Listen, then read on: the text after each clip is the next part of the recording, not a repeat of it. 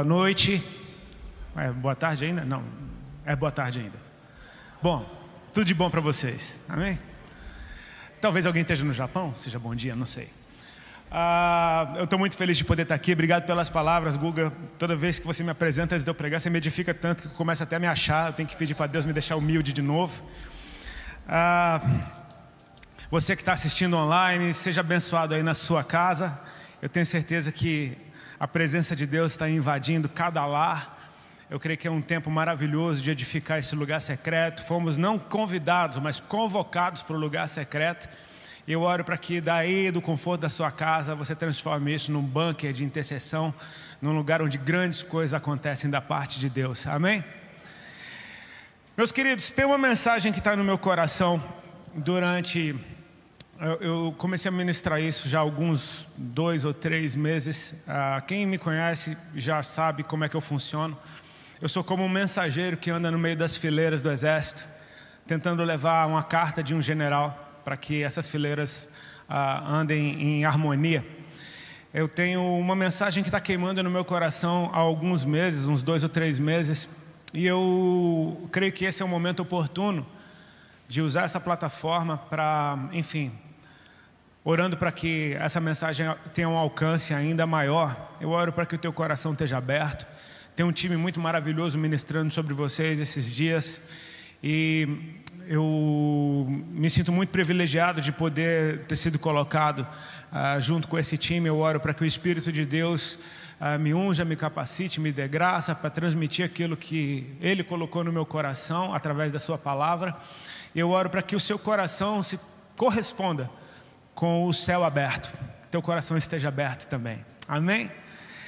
Pode abrir a tua Bíblia, por favor, ou ligar o teu aplicativo. No Evangelho de Mateus, no capítulo 22, a gente vai ler a partir do verso 34.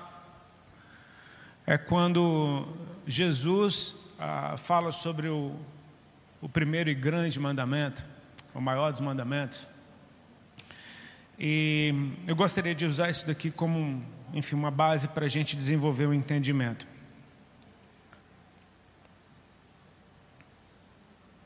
Para ganhar tempo eu já vou lendo, amém? Amém? Estão aí? Obrigado, obrigado. Essa máscara não é mordaça, amém? Por favor, fala comigo, fala comigo, querida. O texto diz assim: Entretanto, os fariseus, sabendo que Jesus havia silenciado os saduceus, reuniram-se em conselho. E um deles, intérprete da lei, querendo pôr Jesus à prova, perguntou-lhe: Mestre, qual é o grande mandamento na lei? Jesus respondeu: Ame o Senhor, seu Deus, de todo o seu coração, de toda a sua alma e de todo o seu entendimento. Este é o primeiro e grande mandamento. E o segundo, semelhante a este, é: ame o seu próximo como você ama a si mesmo. Desses dois mandamentos dependem toda a lei e os profetas. Que o Senhor nos abençoe. Amém, queridos? Bom, a gente está chegando ah, no último. Bom, a gente já está chegando no final do último mês desse ano mais louco da história da humanidade. Amém? E é assim, muita gente torcendo para esse ano acabar logo de uma vez. Ah, de certa forma eu também, porque eu estou curioso para saber que tipo de colheita a gente vai ter em 2021, entendendo que esse foi um ano de semear, esse foi um ano de plantar. Quem está atento aos céus, quem está atento às coisas do Senhor, percebe que Deus não foi tomado de surpresa por aquilo que nos surpreendeu, amém? Deus não perdeu o controle de nada, porque Ele é todo poderoso. Ah, e quem está atento às coisas do Senhor, de certa forma, conseguiu focar naquilo que Deus está fazendo, quando parece que a gente não está fazendo nada. Eu não sei como foi esse ano para você, mas na minha vida foi um dos anos mais produtivos que eu tive nos últimos tempos. E eu percebi que tudo que eu precisava era estar em casa. Tudo que eu precisava era de tempo para ouvir, de tempo para discernir, de tempo para enxergar a visão que Deus dava e de colocar tudo isso em prática. Sabe, a gente lê passagens como aquela quando Deus dá a planta do tabernáculo para Moisés, se você numa sentada pegar a tua Bíblia e tentar ler a, a, sobre a planta do tabernáculo do começo ao fim, dependendo do teu estilo de leitura, 10, 15, 20 minutos, você pode ler o texto todo. Ou seja, para você ler, você precisa de 15 minutos. Você concorda comigo que precisa de muito mais tempo para você ouvir o que Deus está falando e colocar isso no papel? Ou seja, exige tempo na presença. Eu creio que aquilo que leva 15 minutos para eu ler, levou, levou muito mais do que isso para Moisés colocar no papel. E aí a gente segue a mesma dinâmica. Para tirar isso do papel e começar a construir aqueles materiais, leva muito mais tempo do que foi levado para escrever e colocar isso no papel. Até que toda coisa esteja funcionando. Mas nada se compara ao tempo que leva para você se tornar uma pessoa que ouve Deus com essa riqueza de detalhes.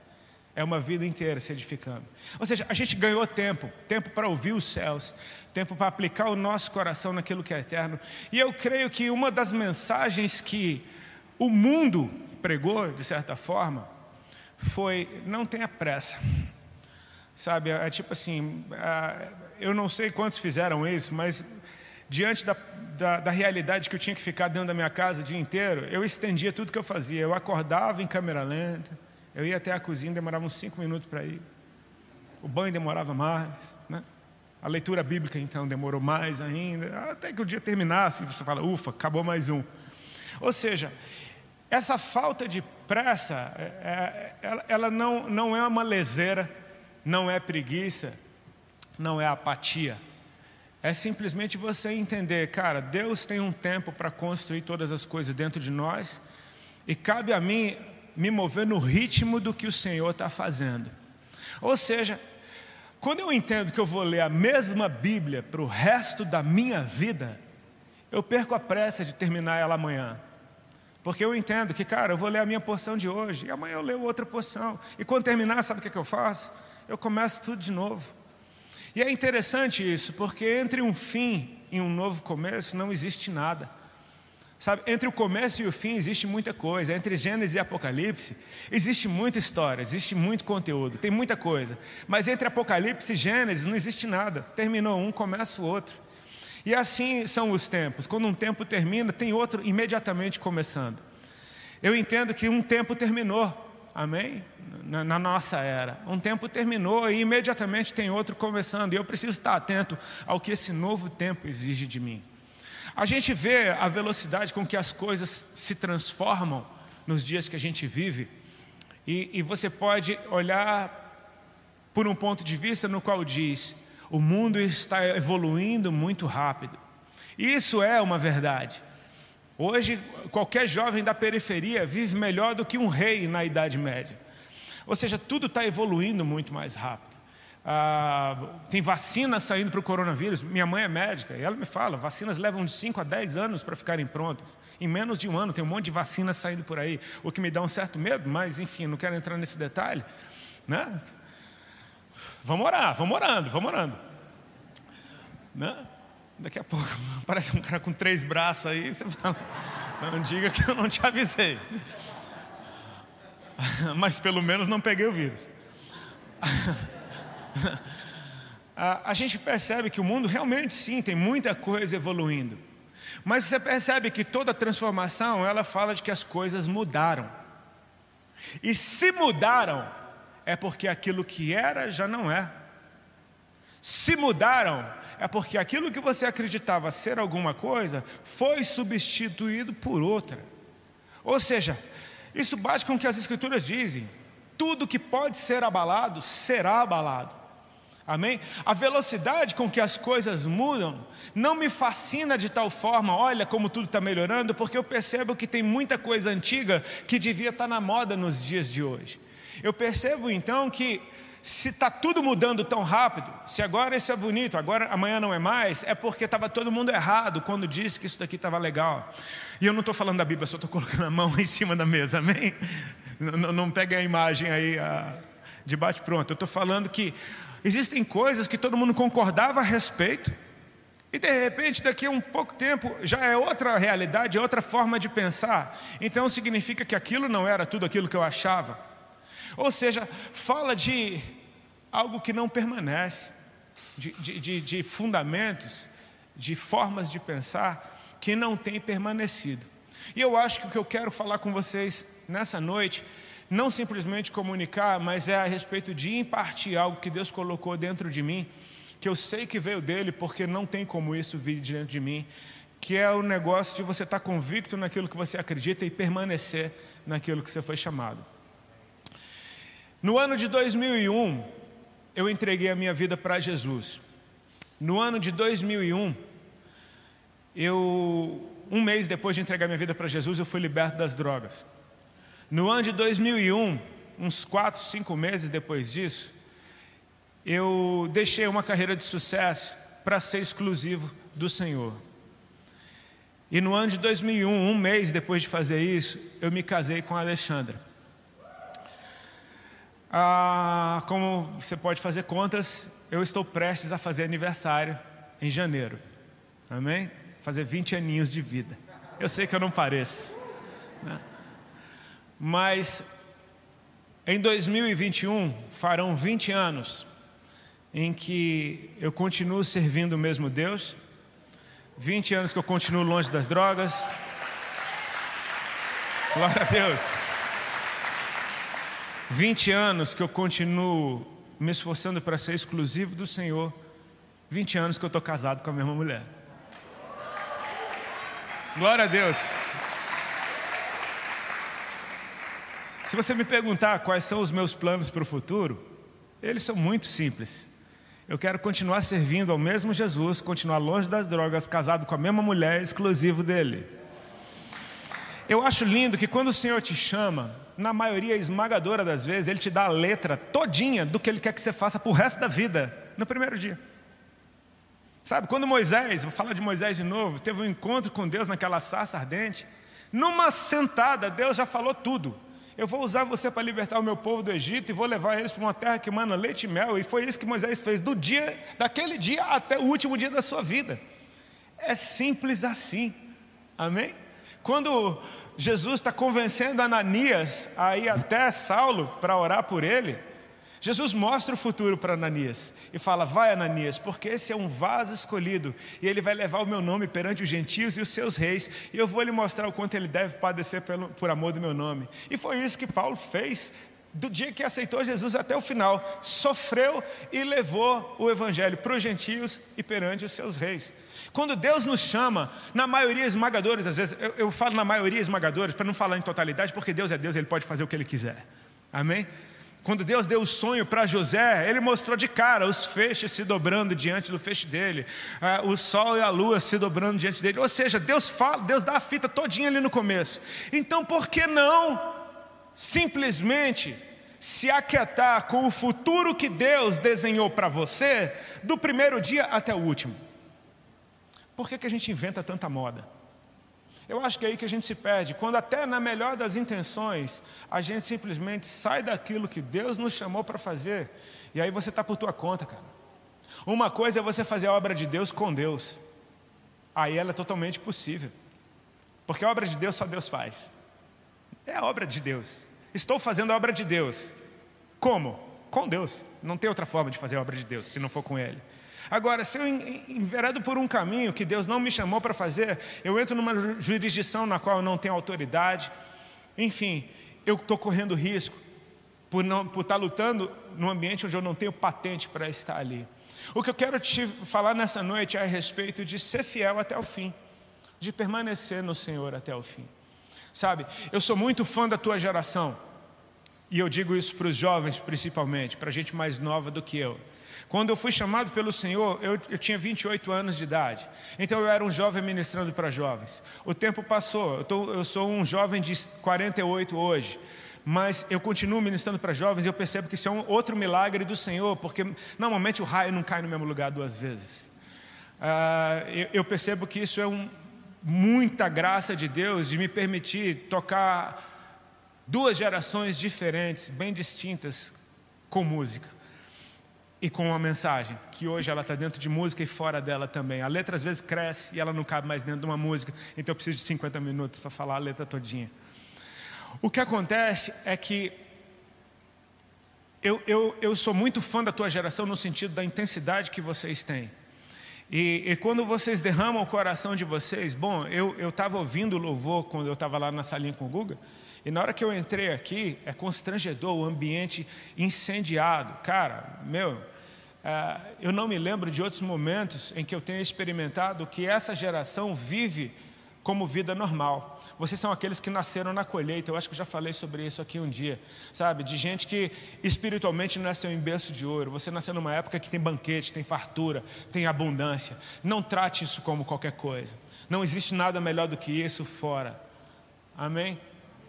O que Deus está te entregando talvez seja um dos momentos da história em que os heróis da fé olhavam e falaram: Uau, se a gente tivesse vivido nesse tempo. Sabe, se, se aqueles caras que sofreram tanto para pregar o Evangelho, tivesse a internet que você tem, ou tivesse o alcance que você tem hoje em dia, meu amigo, o mundo seria virado de cabeça para baixo. Só que eles não eram super-homens, super eles eram como você e eu. Eles só usaram tudo que eles tinham fielmente até o Senhor, até o último dia da sua vida. E a minha oração pela tua geração é essa, cara, que essa intensidade ah, permaneça, amém? Porque tudo aquilo que é muito intenso, ele tem a tendência de perder intensidade. Quando você, se eu entrar em campo para jogar uma partida de futebol e correr o meu máximo, nos primeiros cinco minutos eu já não aguento mais correr. Ou seja, eu preciso aprender a equilibrar o meu ritmo, não para correr mais do que todo mundo nos primeiros cinco minutos, mas para correr até o fim da partida, para conseguir jogar em grande nível. E eu tenho uma sensação muito linda a respeito desse finalzinho de 2020. Eu acho que a gente está como naquela partida que está nos acréscimos e ainda tem grandes coisas para acontecer. Amém? Eu oro para que o Senhor nos dê um batismo de maturidade emocional. Amém?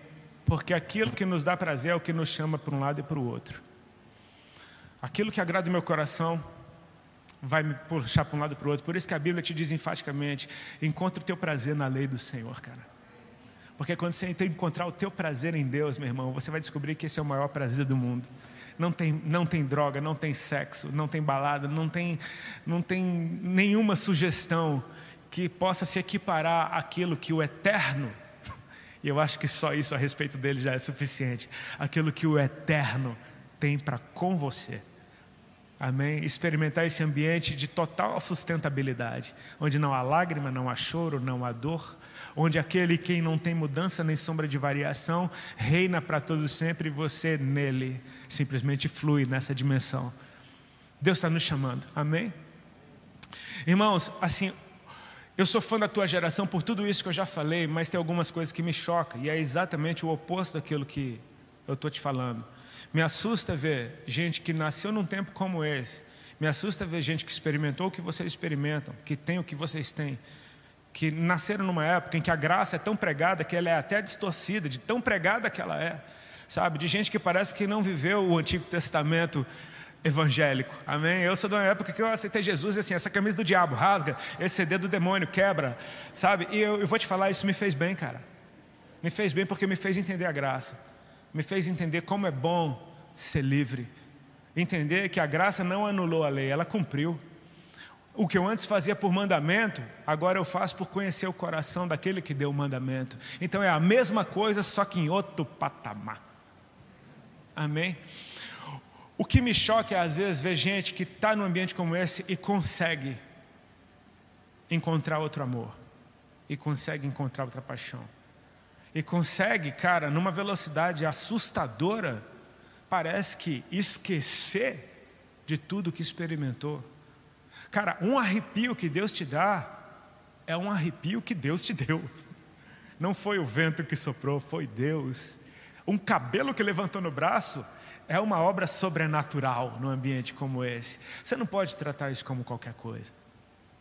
Sabe, a, o que eu queria falar sobre esse texto é interessante porque quando perguntaram para Jesus qual é o grande mandamento da lei, com o intuito de o testar, Jesus responde a resposta correta, e ela foi bem clara e bem específica, e não a outra. Ele diz: Amarás o Senhor teu Deus com toda a tua alma, com toda a tua força e com todo o teu entendimento. E ele diz: Esse é o primeiro e grande mandamento. Opa, tem complemento. Aí Jesus diz: E o segundo é semelhante a esse. Semelhante, sabe o que significa uma coisa semelhante? Significa igual, tem o mesmo peso. É semelhante a esse. Ame o teu próximo como a ti mesmo, porque desses dois dependem toda a lei e os profetas.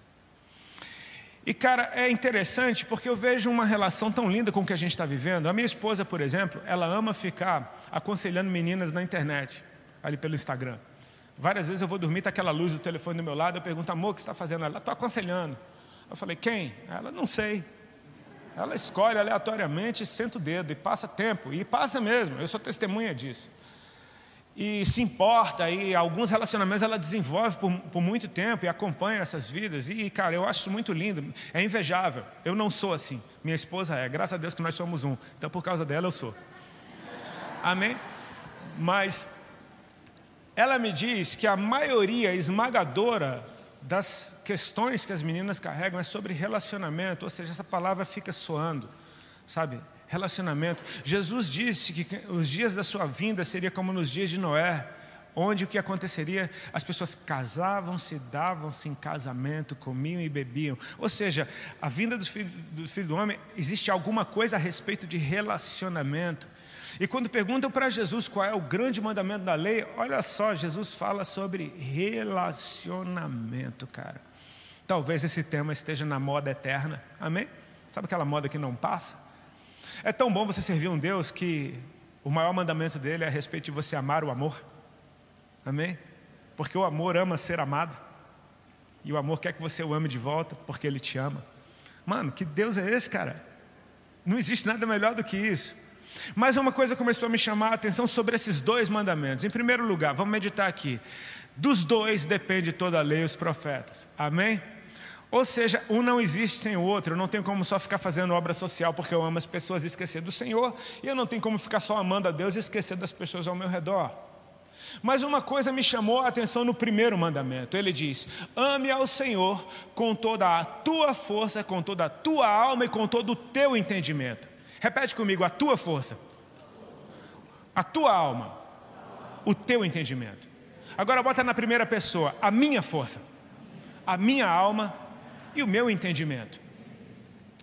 Isso é bem interessante porque quando eu conheci o Senhor, eu não sabia como amá-lo. Cara, como é que você ama Deus, velho? Você acabou de conhecer a Deus e você entende que o, o que Deus quer é que você o ame. Ok, eu vou te amar, mas como é que eu amo a Deus? Eu sabia como amar minha mãe, eu sabia como amar meu pai, eu sabia como amar meu irmão, como amar minha esposa, como amar meu filho. Eu sabia como amar os meus amigos, amar a comida que eu gosto, amar o esporte que eu pratico, amar ir à praia.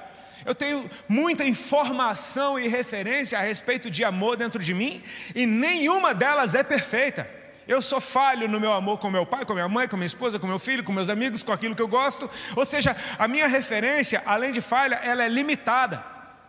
Mas Deus nunca te cobrou, me ame com um amor perfeito. Ele te cobrou com uma medida, me ame com todo o seu amor. Tudo que você entende por amor, pega isso, bota pressão e mira esse canhão para o Senhor. É isso que Deus espera de você. Pegue toda a referência que você tem de amor, toda a sua alma, todo o seu entendimento, a sua força, bota pressão. Sabe por quê? Porque quando você bota pressão, o amor cresce. Amém? O amor fica mais forte. Aquilo que eu exercito o amor, eu passo a amar mais. Então eu pego toda a referência de amor que eu tenho, jogo tudo no liquidificador, tento extrair o melhor amor que eu conheço para entregar para o amor mais puro que existe. Então eu miro esse canhão para Deus e eu então começo a amar a Deus com toda a minha força. Eu já disse, Ele não é perfeito, mas eu estou me esforçando para entregar tudo. Uma coisa linda acontece. Nós o amamos porque ele nos amou primeiro, então o meu amor encontra o seu alvo porque ele já abriu esse caminho, amém? Quando Jesus, a maior, a maior expressão de amor de Deus por nós, morreu na cruz, o véu se rasgou de alto a baixo, o Santíssimo lugar ficou exposto, os céus estão abertos. Quando, quando Estevão morreu, apedrejado, ele diz: Eis que vejo os céus abertos e o Filho do Homem em pé à direita de Deus, o Pai. Sabe o que significa? Não há registro desse céu fechando. Quando Jesus foi batizado, o céu abriu e o Pai falou: Esse é o meu filho amado em quem me comprazo. E não há registro do céu fechando. O céu está aberto, amém? O amor de Deus está exposto, ele é disponível e ele está me convidando para amá-lo de volta. Quando eu amo a Deus de volta, eu tenho uma certeza: meu amor não será rejeitado, porque isso é o que Deus espera de mim, ou seja, a graça para amar a Deus a favor, a capacitação para que o meu amor encontre o seu alvo. Amém? O desenho é mais ou menos esse: Deus está na sua glória, e o céu está aberto, e o amor dele pode tocar a todos, mas aqueles que o amam de volta são como se eles subissem e ficassem agora presos na gravidade da presença de Deus, como estrelas ao seu redor, e pudessem agora habitar nesse ambiente espiritual, onde o seu amor é transformado. Porque agora você está numa dimensão do amor perfeito. E aquele que começou a boa obra, ele é fiel para aperfeiçoá-la até o dia de Cristo Jesus. Então, enquanto eu estou na presença de Deus, o amando, o amor de Deus está entrando dentro de mim e transformando completamente o meu coração. Então eu já não me amo mais como eu me amava antes, porque eu me amo mais do que eu me amava antes. Eu já não amo mais o meu pai, a minha mãe, a minha esposa, o meu filho, meus amigos como eu amava antes, porque o amor de Deus transformou o meu amor e agora eu tenho um amor muito melhor para amar essas pessoas que estão ao meu redor. O que eu quero chamar a tua atenção é o seguinte: quando eu comecei a amar a Deus, qual foi o amor que eu usei como referência? Foi o amor que eu conheço, o amor social, vou chamar assim, o amor que eu tenho pelas pessoas ao meu redor. Foi a referência, foi a base. Eu usei isso para amar a Deus. Quando eu comecei a amar a Deus, o amor de Deus transformou o meu amor. E agora o amor de Deus em mim, por mim, me fez amar as pessoas completamente diferente. Ou seja, um serve de referência para o outro. A minha forma de amar o próximo reflete na minha forma de amar a Deus, e a minha forma de amar a Deus reflete na minha forma de amar o próximo. O que é que isso tem a ver com permanecer? Irmãos, eu não sei quanto tempo eu tenho, mas quem estiver aí me ajudando, tá, só, vai, só vai falando. Eu amo essas mãos assim. Vá, vá, vá. O que é que eu quero dizer com isso? Eu comecei a observar, porque eu olhava para a minha vida, para a vida da minha esposa. A gente não tem esse tempo todo de igreja. Conheço gente que tem cinco vezes o tempo que eu tenho, cinco vezes não, mas umas três, quatro vezes o tempo de igreja que eu tenho. Eu não conheço ninguém com mais de 100 anos de crente, mas tudo bem. É que eu sou exagerado. Ah, eu começo a olhar para a nossa vida e no ambiente do qual eu vim, o tanto de tentação que já me rondou, o tanto de proposta que eu tive para voltar atrás. E eu não estou falando de voltar para a banda, estou falando para voltar atrás, para ser quem eu era. Porque isso é lucrativo, porque isso é fácil, eu sei fazer. É fácil. Tanta proposta para isso e para aquilo. E Deus me manteve preservado num ambiente onde, cara, é fantástico, o Senhor é meu pastor e nada me falta. Na Bíblia, a mensagem, se eu não me engano, esse verso diz assim: O Senhor é meu pastor, eu já não quero mais nada. Você entende? Quando mexe no teu contentamento, você já não precisa de mais nada fora. Ah, você vai ganhar mais dinheiro? Sim, mas eu não preciso de mais dinheiro. Eu já tenho o suficiente, já dá para viver, tá bom. O que, é que você prefere? Ser muito rico com as tuas forças ou não ter falta de nada porque você está naquele que tem tudo? É a tua escolha, amém? Eu começo a olhar para a minha vida e pedir, Senhor, me responde, me dá, uma, me dá uma pista, me dá uma clareza, porque eu quero compartilhar isso com essa geração. A, a glória da minha geração é a sua geração indo além da minha é ser mais apaixonada do que a minha foi, é ser mais bíblica do que a minha foi, amém? É, é ser mais eficaz do que a minha geração foi. A, a, glória da minha geração é a sua geração fazendo as mesmas obras ainda maiores. Jesus que começou esse negócio, a gente só está continuando. Eu olho para a minha vida, para a vida da Ali, e eu pergunto, Senhor, o que é que o Senhor fez na gente? Para que hoje a gente possa ter permanecido. E Deus começou a me mostrar um bagulho tão simples mas que é muita coincidência para ser coincidência. Eu queria compartilhar isso com vocês. Deixa eu contar um pouquinho da história da Ali para começar. A Ali, quando ela nasceu, os pais dela não eram da igreja. Eles tiveram as suas crises no começo de casamento e se separaram, se divorciaram, quando a Ali tinha menos de um ano de idade. Mas nesse tempo, a mãe da Ali se converteu, foi para a igreja, porque ela não desistiu do seu casamento e foi atrás do meu sogro e convenceu ele. Ele foi para a igreja também e eles decidiram casar de novo. E aí eles foram para o cartório casar de novo e foi um choque porque eles descobriram que o papel do divórcio tinha sido perdido. Glória a Deus pelo Brasil, amém? Tem um lado bom dessas coisas. Eles nunca foram divorciados na vida. O Brasil é massa, amém? O Brasil é massa, meu irmão. Para de reclamar. Tem uns trecos que é Deus purinho na terra. O que é que acontece? Eles então firmaram na igreja. E a Alice se lembra dela pequenininha, indo para a escola bíblica dominical, a mãe dela no grupo de intercessão, o pai dela tocando teclado na igreja. Aquela igreja sofreu um baque, teve uma rachadura, veio um escândalo, a maioria das pessoas da igreja desviou, inclusive o meu, o meu sogro e minha sogra. Então a Ali viu a família dela deixar os caminhos do Senhor. A semente ficou, o pai da Ali nunca deixou de ir na casa de uma irmã de oração. Sabe quando o negócio está pegando, aí ele sabe que Deus é Deus?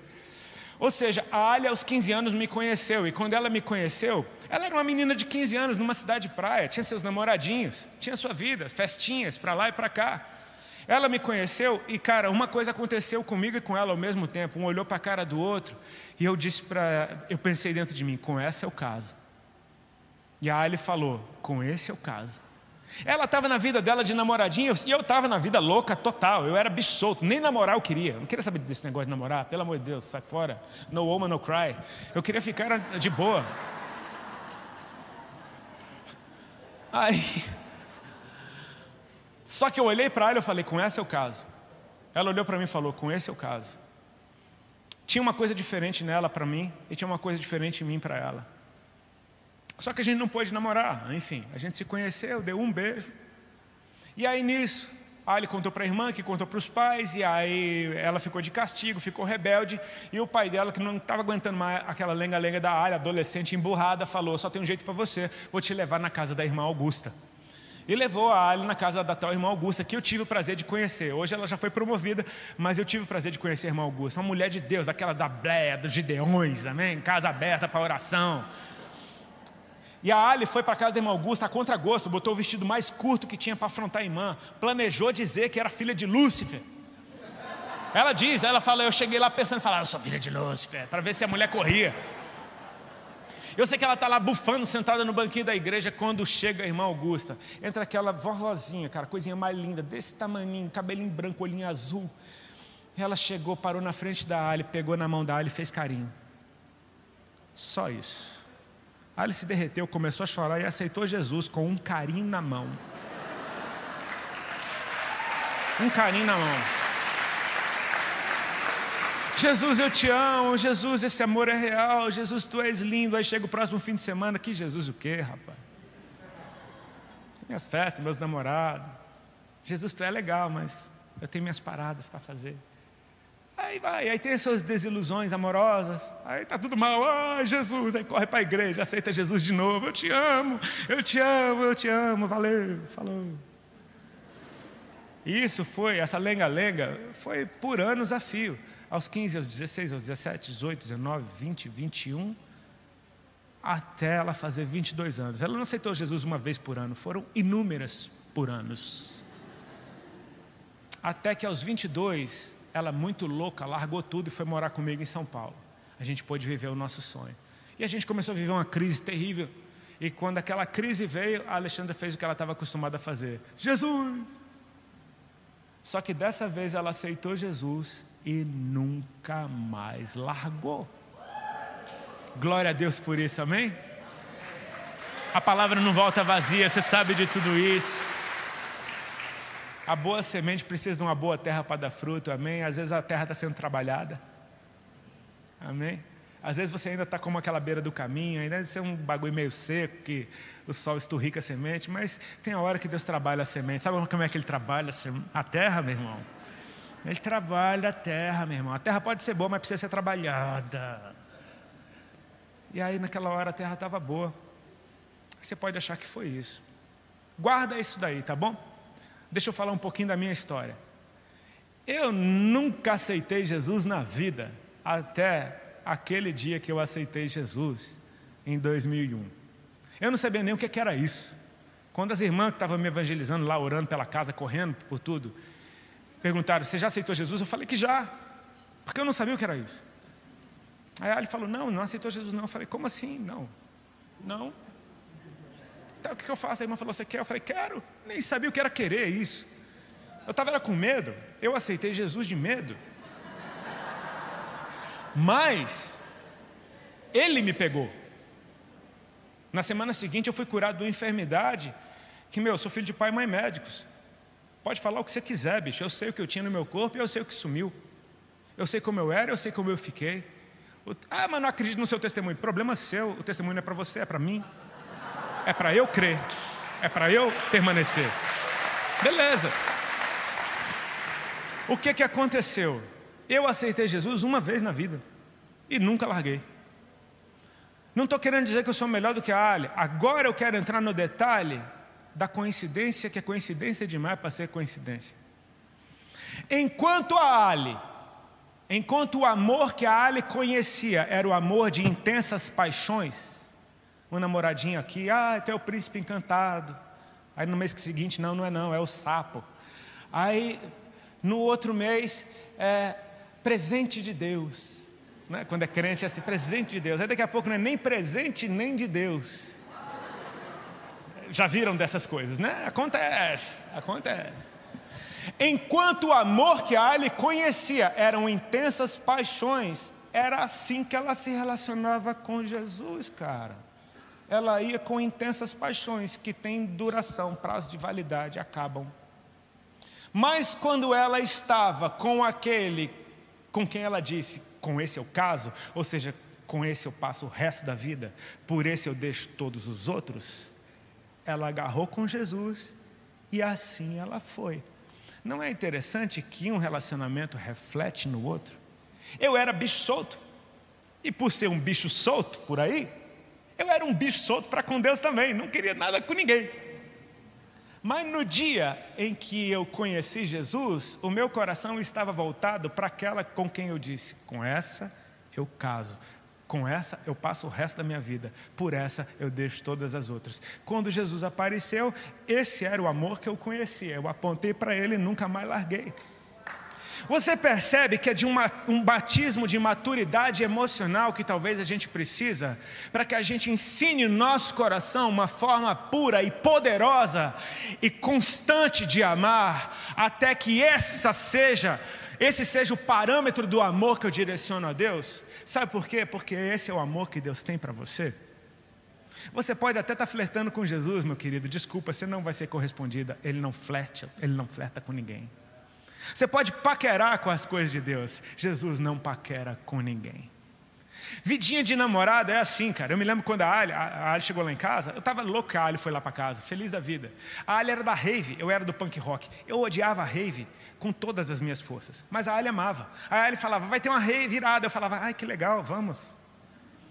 E eu ia odiando. E eu fui a inúmeras raves e nunca gostei de nenhuma. E eu tomava todas as drogas para ver se eu dançava. Quanto mais droga eu tomava, mais brabo eu ficava. Não funcionava para mim. Isso era a vida de namorado. Quando a gente casou, o negócio é o seguinte: acabou o rave. Você está entendendo? Que quando você é namoradinho, você é tolerante porque você fala tudo o que ela gosta de escutar. Entendeu? Você tem, você tem um interesse por trás desse seu cavalheirismo que não existe. Entendeu? Essa, é, você suporta. Mas no casamento não é assim. É por isso que muita gente decepciona. Porque você era um quando a gente namorava e agora. É, não, na real eu sempre fui esse, eu estava aguentando. Porque namoradinho é assim. Sujeito homem, já olha e fala de cara: ó, isso daqui não vai rolar. E Jesus é assim. Por isso, quando ele chega na tua vida, ele já chega logo dando um toco no pecado, ele não passa a mão no seu pecado, fala, que bonitinho. Não, veja bem, é porque no grego isso que. Não, não, não, não, não, não. Jesus não contextualiza nada, não tem atualização nessa parada, não, meu amigo. É, o que ele decretou é. Jesus não é um amiguinho seu que senta na roda e você está debatendo um assunto com seus amiguinhos e todo mundo tem uma opinião bonitinha. Aí chega Jesus, é outro amiguinho, ele fala, eu tenho uma opinião bonitinha também. Não, Jesus não tem uma opinião bonitinha. Ele é Deus, brother. Quando ele fala, é. E não há nada que mude o que ele disse que é. O que é pecado, Rodolfo? A pergunta. O que é pecado, Rodolfo? É muito simples. Pecado é tudo aquilo que Deus disse que é. Senão você nem saberia o que, era. Deus disse que é, é. Acabou. Simples assim. Viva feliz, rapaz. Por quê? Mas é tão bonitinho. Porque eu te digo, porque Ele é eterno, Ele conhece o fim. Então, tem uma coisa muito bonitinha aqui agora, que Deus sabe no que é que vai dar.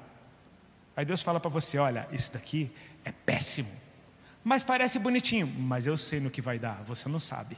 E porque eu te amo, eu odeio isso aqui. Então, você vem na minha que tu brilha. Amém? Jesus não namora com ninguém, cara. Jesus não fica pulando de namoradinha para namorar. Jesus tem uma noiva. Ele morreu por ela para casar com ela. Ou você acha que é para uma namorada que Jesus dá o seu nome?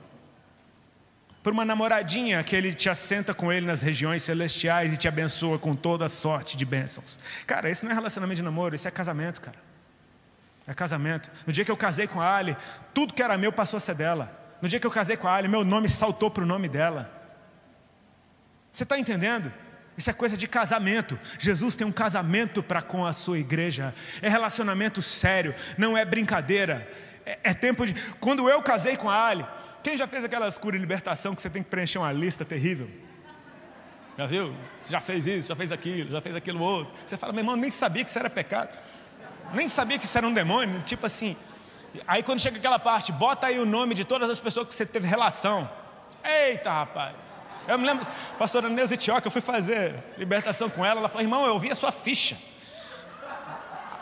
Ela falou, o que é isso aqui? Eu falei, eu era vocalista de uma banda de rock. Eu falei, não tem tudo aí não, que eu não lembro. Ela falou, então como é que vai fazer? Eu falei, não sei como vai fazer, eu não lembro, não, não sei. Tem anos da minha vida que eu não lembro, não sei. Quando eu fui casar com a Ali, eu não tive que botar o nome de cada mulher com que eu tive relação para renegar cada uma delas. Naquela lista só tinha o nome de uma. E quando eu disse sim para Ali, eu disse não para todas as outras. É um sim que vale por tudo. Meu Deus do céu. O que é que eu quero te dizer, meu irmão? Você pode escolher entre passar uma vida dizendo não para o diabo ou passar uma vida dizendo sim para Deus. Não é a mesma coisa. Não para o diabo não significa que eu tenho um compromisso com o Senhor. Agora, um sim que eu digo para Deus, todos os não estão embutidos. Jesus começa seu ministério no deserto, com o Satanás tentando ele e dizendo: Me obedeça. Amém? O que Satanás disse nas três tentações foi: Me obedeça. Transforma essas pedras em pão e come se tu és o filho de Deus. O que é que Satanás queria? Que Jesus obedecesse, porque quando você obedece o diabo, você troca de Senhor. Você se torna servo daquele a quem você obedece. O primeiro Adão falhou nessa e Jesus sabia que era exatamente essa artimanha. Jesus disse não. Como é que ele disse não? Citando a palavra, nem só de pão viverá o homem, mas de toda a palavra que sai da boca de Deus. Satanás não desiste, porque o bicho é o perdedor incansável. Leva Jesus para o alto do templo e fala: também está escrito, aos seus anjos dará ordem a teu respeito para não tropeçar com teu pé em alguma pedra. Lança-te daqui abaixo, tu és o filho de Deus. Estou falando que nem rap porque eu tenho pouco, pouco tempo. E Jesus responde de novo: não. O mesmo não serve para qualquer nível de tentação, é o mesmo não. Também está escrito: Não tentarás o seu teu Deus. Aí Satanás pega Jesus e leva para o alto do monte, mostra todos os reinos do mundo sua glória e diz: Tudo isso te darei se prostrado me adorares. Ou seja, finalmente ele abriu o coração. E aí Jesus diz: Arreda Satanás, porque está escrito: Somente ao Senhor teu Deus adorarás e só a Ele prestarás culto. Nessa hora, finalmente, na terceira vez, Satanás se retirou. E sabe o que? Satanás nunca mais foi um problema para Jesus. Onde Jesus chegava, a legião de demônio vinha adorando. Oh, Jesus, filho do Deus Altíssimo, te peço pelo amor de Deus que não me atormente. Que, que bicho é esse, velho? Que atormentava a cidade inteira e agora está humilhado, porque foi vencido. Jesus arruinou todo o velório que ele foi. Todos, o dele mesmo, ele arruinou, arruinou o velório dele. Ele arruinou todo o velório que ele foi. Porque a morte e o inferno nunca mais foram um problema para Jesus. Sabe por quê? Porque venceu. Venceu, está vencido. Agora, uma coisa sempre me chamou a atenção: o que que essa terceira resposta de Jesus tinha que fez Satanás deixá-lo de uma vez? A pergunta de um bilhão de dólares. Na primeira ele disse: Nem só de pão viverá o homem, de toda palavra que sai da boca de Deus. Na segunda ele disse: Não tentarás o Senhor teu Deus. Mas na terceira ele mostrou aliança. Na terceira ele disse: Somente ao Senhor teu Deus adorarás. Só a Ele. Sabe, sabe tipo aquela moça que está na rua e vem aquele cara folgado e chegou, gatinha, qual é teu nome? Ela fala: Não. Aí o bicho não desiste e falou: Me dá teu telefone. Não. Ou oh, vamos sair para jantar comigo? Filho, sou casada.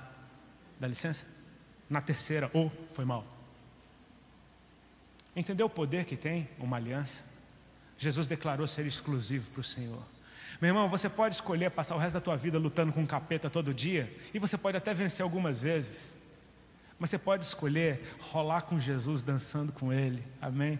Ficar com o perfume dele impregnado em você, e diabo nenhum consegue chegar perto do negócio desse, cara. Você é que escolhe. Porque Jesus não te tenta, Deus não tenta ninguém, quem te tenta é o diabo. Toda tentação precisa de um ambiente para acontecer. Você percebe que primeiro é o deserto, depois o alto do templo, depois o monte muito alto. Toda tentação tem um ambiente primeiro. Se o ambiente no qual eu vivo é a sala do trono, que tentação que existe ali, cara. É a tentação para permanecer. Eu sou tentado todos os dias a permanecer nesse lugar. Cara. Eu sou tentado a amar meu Deus cada dia mais. E eu oro para que isso entre dentro do seu coração. Se coloca de pé, por favor. A gente vai orar.